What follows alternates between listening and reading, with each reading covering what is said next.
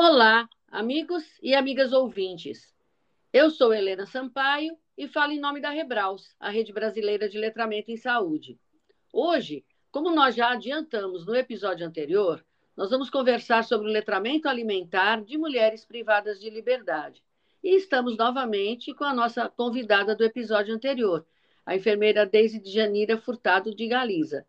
Eu vou repetir as credenciais dela para quem ainda não a conhece. Ela é formada pela Universidade Regional do Cariri, mestre em saúde coletiva pela Universidade de Fortaleza e atualmente doutoranda do programa de pós-graduação em saúde coletiva da Universidade Estadual do Ceará. Ela é docente adjunta do curso de graduação em enfermagem da Universidade Federal de Campina Grande, no campus Cajazeiras, lá na Paraíba, e atua em saúde da mulher, violência contra a mulher, saúde coletiva e letramento em saúde e faz parte da diretoria da nossa Rebraus. E no episódio passado, ela falou sobre letramento em saúde deste público. Hoje, como nós dissemos, ela vai falar então do letramento alimentar. E aí, Deise, como está? Estou bem, professora Helena. E você? É um prazer estar aqui mais uma vez. É, eu sei que você está numa luta para finalizar o seu doutorado, né, que a gente já vai comunicando aqui aos nossos ouvintes que dia 4 de novembro você vai estar defendendo a sua tese justamente junto a esse público. Então, eu sei que você teve sacrifício para conseguir separar um tempinho para estar com a gente hoje. Então, eu agradeço duplamente, tá certo? Tanto pela, pela anuência, como pela anuência na situação em que você está. Sim, é, mas, mas tem que dar um jeitinho e tudo dá certo, né? É, é, na verdade, você é bem resiliente, então dá mesmo. Deise, inicialmente eu vou lhe perguntar por que investigar o letramento em saúde e também o letramento alimentar, então? Bom, investigar o letramento em saúde, ele tornou importante devido a uma dificuldade que essas mulheres privadas de liberdade, inicialmente do presídio feminino de Cajazeiras, que foi onde eu comecei, né, onde, onde eu pensei em realizar realmente a minha tese, elas tinham de entender informações. Né? Essa dificuldade a gente percebeu durante a realização de um projeto de extensão que foi solicitado pela própria direção do presídio junto à universidade onde eu sou docente, e que ele foi realizado no ano de 2018, onde a gente ensinava para elas técnicas manuais, como crochê, a pintura em tecido, bordado, na, na tentativa realmente de diminuir a ociosidade dessas mulheres dentro do presídio. Então, durante essas aulas dessas técnicas, e principalmente da técnica de crochê, elas precisavam seguir um padrão para conseguir desenvolver uma peça em crochê, por exemplo, né? ou uma receita, como elas mesmas chamavam. Então, é, para desenvolver esses produtos, esse padrão ele deveria ser seguido e esse padrão era escrito por algum artesão que desenvolveu esse padrão. Então, a gente começou a perceber que quando elas tinham que ler essas, essas informações e entender essas informações que ali estavam para poder desenvolver aquela determinada peça, elas sentiam muita dificuldade em entender como seguir aquele passo a passo que estava escrito ali naquela, naquela receita. Então, Outro fato que fez a gente perceber essa dificuldade foi que durante essas oficinas, elas aproveitavam para tirar algumas dúvidas sobre saúde com as bolsistas do projeto, né? Já que algumas delas cursavam o curso de enfermagem. Então, durante as, as, as oficinas, elas estavam ali conversando com as, com as bolsistas, eu comecei a observar que elas também tinham, né, tinham dificuldade de entender até as informações que as bolsistas tentavam passar para elas para amenizar essas dificuldades que elas tinham. Então, por esse motivo, eu comecei a pesquisar estratégias para tentar diminuir essa dificuldade de, de, entendimento que elas tinham. E me deparei com o termo letramento em saúde. E aí, ao adentrar no doutorado, eu me deparei também com o termo letramento alimentar. E aí eu comecei a realizar algumas pesquisas sobre letramento em saúde e sobre letramento alimentar, e pude perceber que o letramento em saúde ele é uma capacidade pessoal e também social, né, para acessar e fazer compreensão, avaliação de informações, para a utilização dos serviços de saúde, uma utilização ideal, da, é uma utilização para promoção à saúde e melhoria da saúde da, das pessoas. Então, isso me deixou ainda mais instigada a pesquisar sobre o letramento, né? Tanto o letramento em saúde como o letramento, é, o letramento alimentar. Então, baseado nessas pesquisas que eu fiz, eu percebi que o baixo letramento em saúde ele está associado a piores estados de saúde, uso insatisfatório de vacinas, por exemplo, né? Algumas pesquisas relacionam ele ao índice de massa corporal mais elevado. E aí vinculou também para mim a questão do letramento alimentar. Que inicialmente eu comecei a achar esse termo muito utilizado como letramento nutricional, né? E, e agora mais recentemente estão falando mais em letramento alimentar, e aí a gente viu que existe uma diferença, né? Que um é mais voltado para a habilidade e a capacidade de acessar e entender informações nutricionais mesmo, e aí usar para ter um, uma dieta, um estilo de vida saudável, né? Tentando significativamente associar o comportamento de saúde. Então, e aí o letramento alimentar, ele vem numa, numa visão mais ampla, né? E não só com, com as informações nutricionais. E aí, por isso que deu a, a, o start de ver que era interessante também pesquisar o, o letramento alimentar delas. E aí, durante o doutorado, nós desenvolvemos uma investigação no presídio de Cajazeiras sobre os alimentos que eram permitidos adentrar no sistema prisional trazidos de fora. Durante as visitas que elas recebiam dos familiares, de parentes, de amigos, esses, essas pessoas elas trazem para o presídio alguns alimentos, às vezes que elas mesmas pedem ou que eles têm interesse em trazer para que elas tenham acesso, né? Porém, conversando com a direção do presídio, a gente viu que existe uma lista de alimentos que são permitidos adentrar no sistema prisional, devido a todo aquele problema que a gente já sabe, né, para diminuir a, a entrada de coisas que não são permitidas no presídio, como armas, celulares, tem que fazer toda aquela aquela avaliação de tudo que entra no presídio, então existe uma lista do que eles podem trazer para o presídio, né? Então, durante esse, esse estudo que a gente fez, a gente pode perceber que a lista de medicamentos ou de alimentos que são permitidos, ela não garante uma oferta saudável de alimentos, pois tanto depende da preferência da pessoa, né, que vai pedir para receber esses alimentos, como das condições financeiras dos visitantes que vão adquirir esses alimentos para adentrar no, no sistema carcerário. Então, é devido a isso que pode afirmar que essa lista de gêneros alimentícios permitidos ele é potencialmente um fator de risco à saúde delas. Então, como não, não existe um serviço de educação nutricional no presídio, esse risco ainda aumenta. Então, a alta concentração de alimentos processados e ultraprocessados no dia a dia né, pode comprometer a qualidade da, da, da dieta delas. Então, o, os alimentos que eram permitidos, eles a maioria dos alimentos que eram permitidos entrava nesse rol de alimentos processados ou ultraprocessados. Então, os alimentos listados também não são saudáveis, considerando, por exemplo, as mulheres que eram hipertensas, pois muitos deles tinham alta concentração de sódio, né? Então, apesar dessas mulheres serem de grupos jovens, esse tipo de disponibilidade alimentar ele pode contribuir para um ganho ponderal, que é exacerbado pela reduzida atividade física nos presídios. Então, o ganho, e aí a gente já sabe que o ganho ponderal por si só, ele já aumenta o risco de outras comorbidades, né, como diabetes, dislipidemias, doenças cardiovasculares, em geral. E o que era mais recomendado é que esses alimentos eles fossem mais in natura, né, que deveriam ser disponibilizados, por ser mais fontes de energia, de minerais, fibras, nutrientes, e aí que, que levariam ao equilíbrio dessas funções do organismo, diminuindo os riscos de desenvolver, por exemplo, as doenças crônicas não transmissíveis. E aí, esse impacto dessa alimentação na, na vida dessas mulheres, né, poderiam impactar que elas desenvolvessem, por exemplo, doenças dentro do presídio ou agravassem doenças que elas já portavam ao adentrar no sistema carcerário. Então, por isso que a, instigou ainda mais a, a, a, nossa, a nossa intenção de investigar tanto o letramento em saúde como o letramento alimentar. Uhum, é, bem interessante. É isso mesmo. É uma pena, né, que sejam disponibilizados, mas acho que é porque também é mais fácil, né? É, hum. Garantir qualidade de não estragar, por exemplo. Eles pegam esses produtos porque duram mais, né? Só que, na verdade, muitos dos, dos alimentinhos ah, de pacote, eles são alimentos, como você mesma disse, né? Ricos em sal e ricos em gordura, então acaba prejudicando, principalmente se ela já tiver uma doença, como você citou o exemplo da hipertensão, né?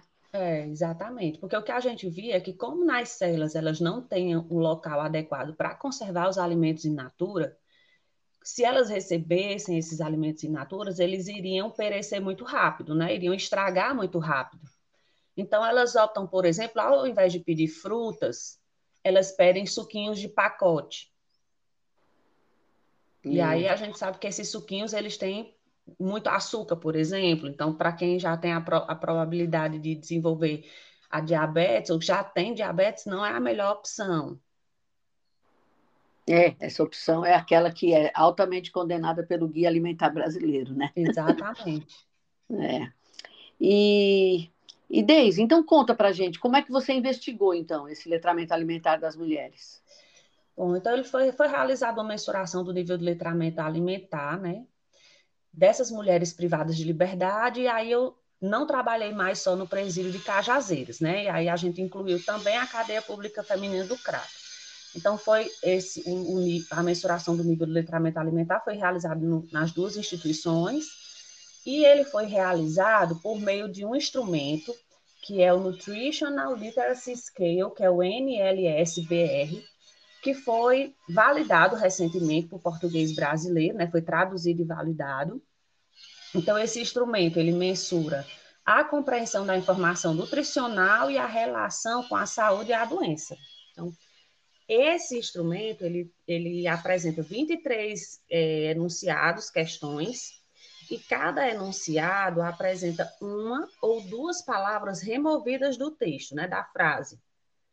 E aí, elas devem preencher essas lacunas desses enunciados com quatro opções que estão disponibilizadas logo abaixo dos enunciados, né? Então, elas escolhem das quatro opções, ela escolhe uma que, na concepção dela, melhor preenche ou melhor completa o entendimento daquela sentença. Então, os itens nesse instrumento, eles estão organizados do mais fácil para o mais difícil.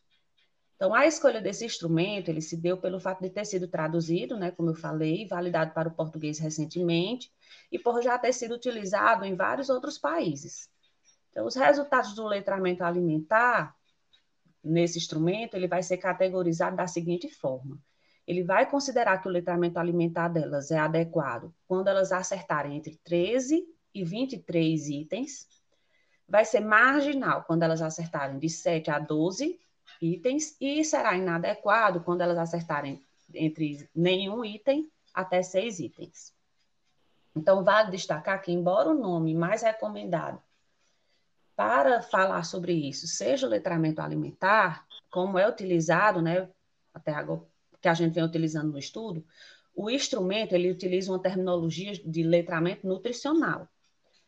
Isso deve ao fato do instrumento ter, criado, ter sido criado em 2007, quando ainda era frequente a utilização dessa nomenclatura. Mas ainda usa esse termo é usado por alguns autores, né? Mas nós optamos de, por utilizar o termo letramento alimentar porque é mais amplo. Isso, é, exatamente.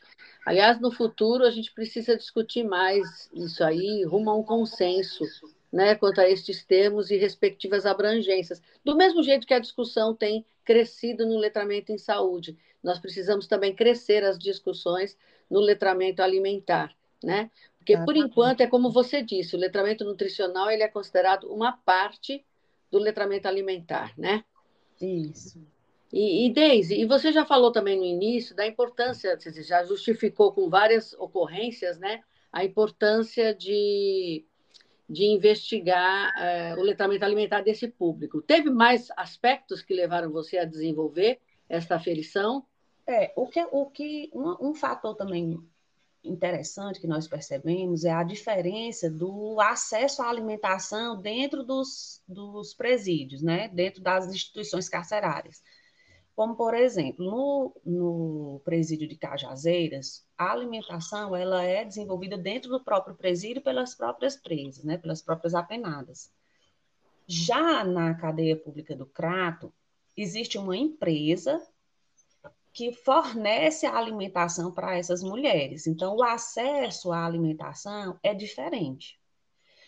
Porém, trabalhando com elas nesse período de coleta de dados, principalmente na cadeia do Crato, que eu tive, a, a, o tempo que eu tive de acesso a elas foi menor, devido à pandemia, né, e outros fatores que dificultaram um pouco essa coleta, eu pude perceber que mesmo existindo uma empresa que fornece essa alimentação e é uma empresa especializada na produção de alimentos, né, que com certeza tem uma equipe de nutricionistas que, que vem toda a parte da dieta dessas mulheres, elas ainda sentem dificuldade, por exemplo, em manter o padrão daquele prato saudável.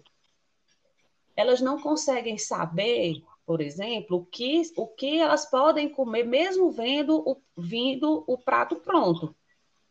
A oferta de alimentos que tem ali, por exemplo, às vezes elas, elas como elas mesmas dizem, ah, mas é difícil você fazer isso, porque na, no, no recipiente que a gente recebe a comida vem arroz, macarrão, feijão, salada, carne, às vezes farofa. A gente come tudo, porque já que vem de uma empresa que produz o alimento, se vem tudo ali é porque eu posso comer tudo, comer tudo. E a gente sabe que, muita, que o ideal era que ela optasse ou pela alimentação, ou por comer o arroz, ou por comer o macarrão, por exemplo, e não comer tudo junto a quantidade que ela pode comer, né? A gente sabe que quando vem nessas, nessas essas comidas já porcionadas, vem a porção vem igual para todas elas, né? E nem todas podem comer a mesma quantidade. Então elas não têm, elas não conseguem perceber isso. Elas têm a dificuldade. Já no presídio de Cajazeiras, quem serviam os pratos eram as próprias meninas da cozinha. Então, elas serviam a mesma quantidade para todo mundo. Então, são mulheres que não têm uma, uma orientação sobre nutrição, de como preparar o alimento de forma mais adequada, a quantidade de sal que pode ser, pode ser utilizado para o preparo do alimento. Então, não tinha uma, uma dieta específica para quem já era hipertenso, para quem já era diabético, porque a gente sabe que existiam mulheres nesse, nessa instituição hipertensa e diabética, ela comia a mesma comida que as outras comiam. Já na, de, do, do crato, vinha uma comida específica para quem era hipertensa, para quem era diabética o, o, problema nesse caso aqui não era se a dieta era específica, era sim a quantidade, ou o que elas poderiam comer junto, que elas tinham dificuldade em, em, em saber, em selecionar, por exemplo, isso. Uhum, estou entendendo, estou entendendo. E o que que deu, hein, a aplicação da, da escala? Bom, a gente ficou bem surpresa, né, com, com com a aplicação do, do formulário. Eu vou falar um pouquinho é, como que instigou ainda mais essa necessidade, né, de, de, de perceber essa diferença que elas tinham no, no, alimento. É tudo isso que eu falei até agora, elas, elas trazem essa dificuldade quando a gente foi fazer uma outra etapa da tese, né, que foi a validação dos vídeos educativos que, que nós criamos para orientar sobre saúde essas mulheres. Os temas que nós abordamos foram quatro temas nesses vídeos, né? Em dois, dois desses temas, nós precisamos falar nos vídeos sobre a alimentação saudável. Um dos temas foi a hipertensão arterial. Então, nos vídeos, a gente fala sobre a alimentação saudável e sobre o sal, né? O uso correto do sal para a pessoa que é hipertensa. Então, durante a apresentação desses vídeos para a avaliação delas, quando nós abordávamos o modelo do prato saudável e, o, e as substituições dos alimentos, causou um, um, espanto tremendo nelas. E foi muito interessante, porque depois de apresentar o vídeo, a gente pôde discutir um pouquinho com elas, e elas trouxeram, e elas trouxeram todas essas dificuldades que eu listei anteriormente. Ah, mas o prato já vem pronto, já trazem para a gente tudo misturado. Então a gente acha que, como já vem tudo misturado, a gente pode comer. E no prato que você apresentou, existe o espaço para colocar o arroz, o espaço para colocar o feijão. Você diz lá no, no vídeo que ou eu opto pelo arroz, ou eu opto pelo macarrão, ou eu opto pela macaxeira, por exemplo. Eu não posso botar batata na salada. E isso a gente misturava tudo e comia tudo. Então, assim, isso causou para elas um tremendo espanto. Elas puderam perceber o quanto que elas comiam de forma errada. Elas ficaram extremamente espantadas. Outra, outra, em outro momento foi quando nós abordamos o câncer de mama. Que nos vídeos a gente fala que existem alimentos que ajudam a proteger para você não desenvolver o câncer de mama, e existem alimentos que podem, que podem é, prejudicar, né? No caso, fazer com que a pessoa que já tem predisposição ao câncer de mama desenvolva o câncer de mama.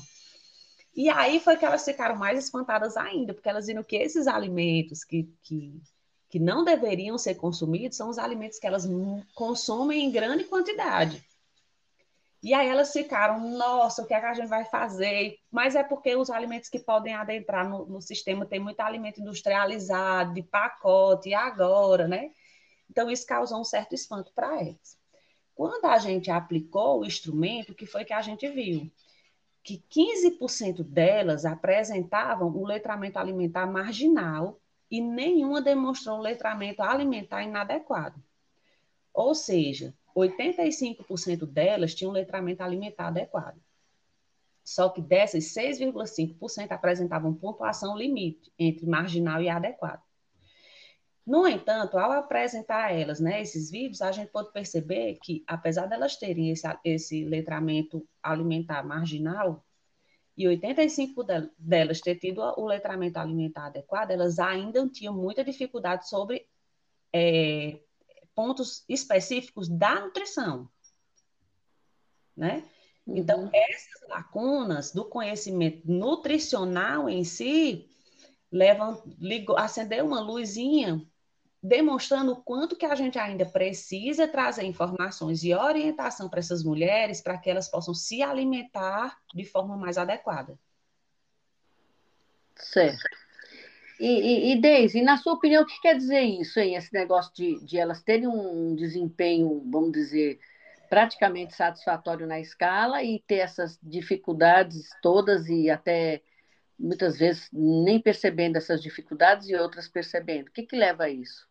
É, isso quer dizer assim que elas podem ter certa prontidão para aprender, né? Ou seja, elas têm um raciocínio lógico que levam elas a compreender o texto e que são apresentados lá na escala.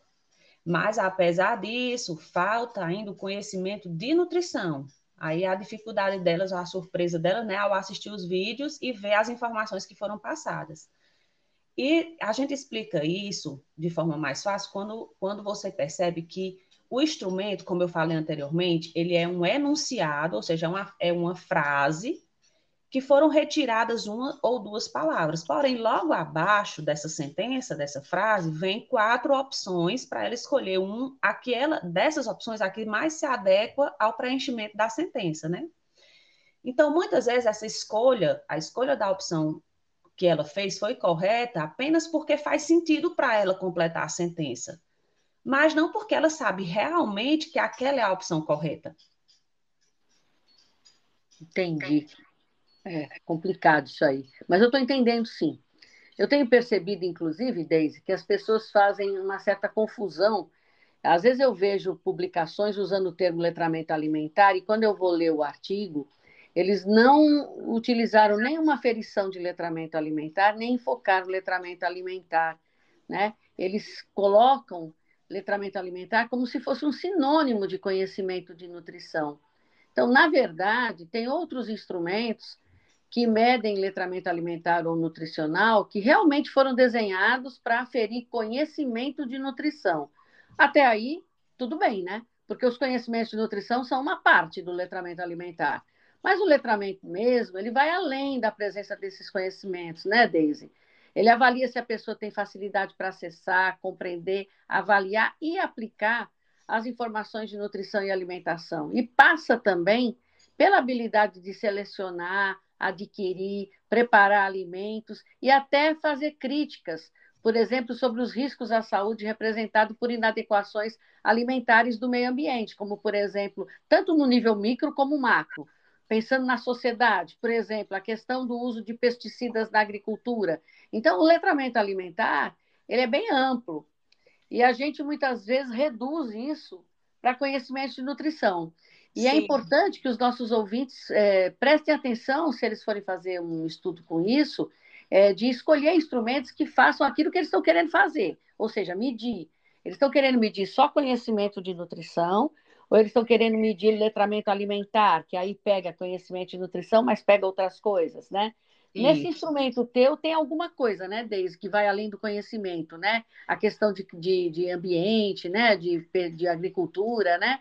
Tem, isso. Alguma, tem, por exemplo, tem uma questão, uma sentença nesse instrumento que ele pergunta sobre os alimentos orgânicos, que são, fala sobre os alimentos orgânicos, né?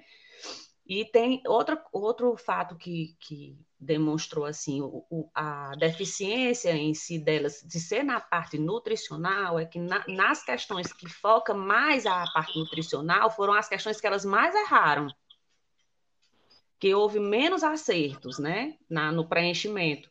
Então, aí demonstra que ela tem dificuldade nessa parte nutricional. Então, o que a gente pode perceber durante a avaliação né, dos vídeos é que falta realmente o conhecimento da parte nutricional também. Elas não sabiam, por exemplo, né, como eu citei, que na mesma refeição você não pode comer arroz, macarrão e macaxeira junto. Que, na verdade, são opções de substituição, uma pela outra, né? que se eu optar por comer macarrão, eu não devo colocar arroz nem macaxeira, por exemplo, no prato. Então, quando apresentei o modelo do prato para elas, dizendo que é uma forma de manter o peso adequado, eu disse que a gente deve colocar em cada parte e elas ficaram surpresas com essas quantidades. E relataram que comem muito mais do que deveriam comer todos os dias, além de consumir os alimentos de forma errada, né? Então, observei ainda pelos relatos que é difícil para elas realizar no presídio esse modelo, porque no presídio de Cajazeiras, como eu falei, já vem colocado por outra pessoa é, lá da, da cozinha. E a dieta que é para uma é, é para todos, né? Então, quem já tem alguma comorbidade instalada, ela não tem como optar por uma dieta adequada. Ela tem que comer a mesma comida que as outras comem. Fora a quantidade de sal, de gordura, né, que é dispensada nessa, nesse alimento. Já na, na, cadeia pública do Crato, apesar da alimentação ela ser preparada por uma empresa especializada que tem um serviço de nutrição por trás, mesmo assim elas, elas falam da quantidade, que aquela quantidade que vem no recipiente é muito maior do que o que eu falei, do que o que a gente serviria, por exemplo, se fosse seguir o modelo do prato. Então elas acabam consumindo uma quantidade muito maior de alimentos que elas deveriam comer no dia, né? E aí, isso somado à ociosidade dentro do presídio, né, do tempo que elas passam dentro das celas, confinadas dentro das células e sem, e sem realizar nenhum tipo de atividade física nesse período, pode levar ao ganho ponderal, né, ao aumento do peso delas.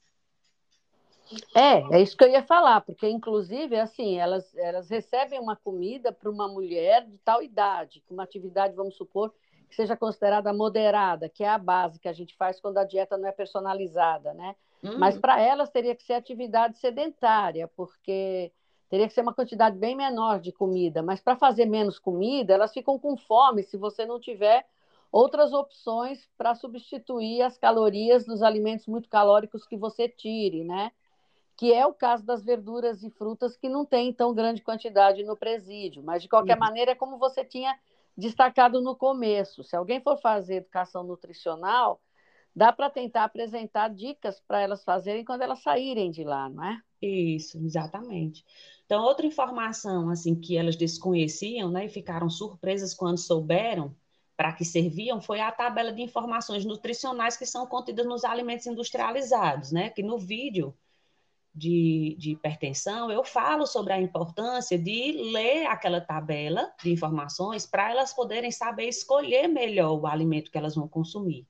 Então, quando foi abordada a importância de ler essa tabela, né, aí eu demonstrei nessa importância, por exemplo, que a tabela ela traz a quantidade de sódio em cada alimento. E aí elas aí foi que elas ficaram surpresas, pois segundo elas não faziam nem ideia de quanto sódio estavam ingerindo ao comer por exemplo, um, um, um salgadinho de pacote. Uhum. É interessante, acabou sendo já bastante útil para elas por si só, né? Independente do meio acadêmico, independente das publicações futuras dos seus artigos, né, Daisy? Sim. Isso daí já foi uma contribuição ímpar, que não tem, não tem produção acadêmica que tire isso, a importância disso, a importância de você conhecer um pouco a realidade delas e contribuir para diminuir a, a, a falta de, de, enquadramento que elas têm dessa realidade e elas perceberem o que, que elas podem fazer lá dentro o que, que elas podem fazer lá fora, não é não?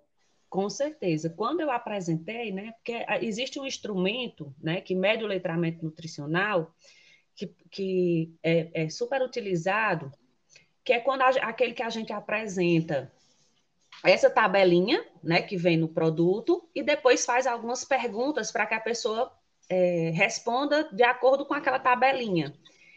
Quando elas, quando elas, quando elas referiram que nem tinham, nem sabiam para que é que servia aquela tabela, eu fiquei imaginando, nossa, se a gente tivesse escolhido, por exemplo, esse, esse instrumento para medir o letramento nutricional dela seria um desastre. Porque se elas nem sabiam para que, que serviam aquela tabela, imagina saber selecionar as respostas para responder dentro daquela tabela, né? Se a gente tivesse utilizado esse instrumento.